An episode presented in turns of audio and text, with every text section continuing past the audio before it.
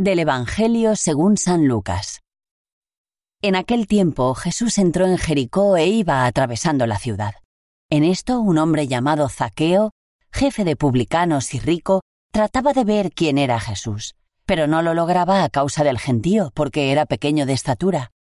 Corriendo más adelante, se subió a un sicomoro para verlo porque tenía que pasar por allí.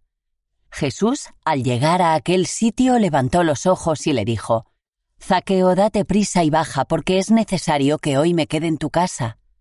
Él se dio prisa en bajar y lo recibió muy contento. Al ver esto, todos murmuraban diciendo, Ha entrado a hospedarse en casa de un pecador. Pero Zaqueo, de pie, dijo al Señor, Mira, Señor, la mitad de mis bienes se la doy a los pobres, y si he defraudado a alguno, le restituyo cuatro veces más. Jesús le dijo, Hoy ha sido la salvación de esta casa pues también éste es hijo de Abraham, porque el Hijo del Hombre ha venido a buscar y a salvar lo que estaba perdido. Es necesario que hoy me quede en tu casa. Comentario al Evangelio por la hermana Gozzone. El precioso relato evangélico de hoy lo hemos escuchado hace unas semanas en el Evangelio del domingo. Es de los que confortan e infunden alegría y esperanza.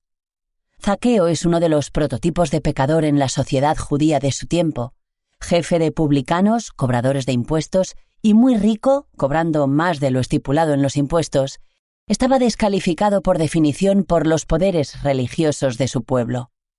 Ocurre que Jesús llega a su pueblo, Jericó, y él tiene verdadero deseo de verlo. Así que, a pesar de que es bajito y Jesús está rodeado de una masa de gente que le impide verlo, encuentra la solución subiéndose a un árbol bajo el cual iba a pasar Jesús.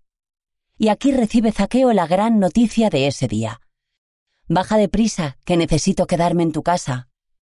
Jesús va más allá de lo que el autor del Apocalipsis nos decía en la primera lectura.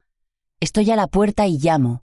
No solo está a la puerta, sino que se autoinvita para hacerse presente en nuestra casa y cambiar radicalmente nuestra vida. Zaqueo lo recibe lleno de alegría, y ante las murmuraciones de la gente que veía con malos ojos que Jesús entrara a casa de un pecador, pone de manifiesto públicamente la transformación que se da en su vida con la llegada de Jesús a ella.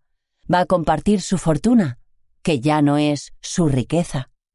El relato termina con una frase de Jesús aplicable no solo a Zaqueo, sino a todos cuantos consienten en vivir esta experiencia de las formas más variadas a lo largo de los tiempos.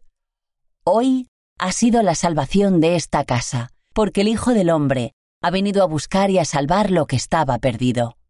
¿Qué mejor noticia podemos recibir?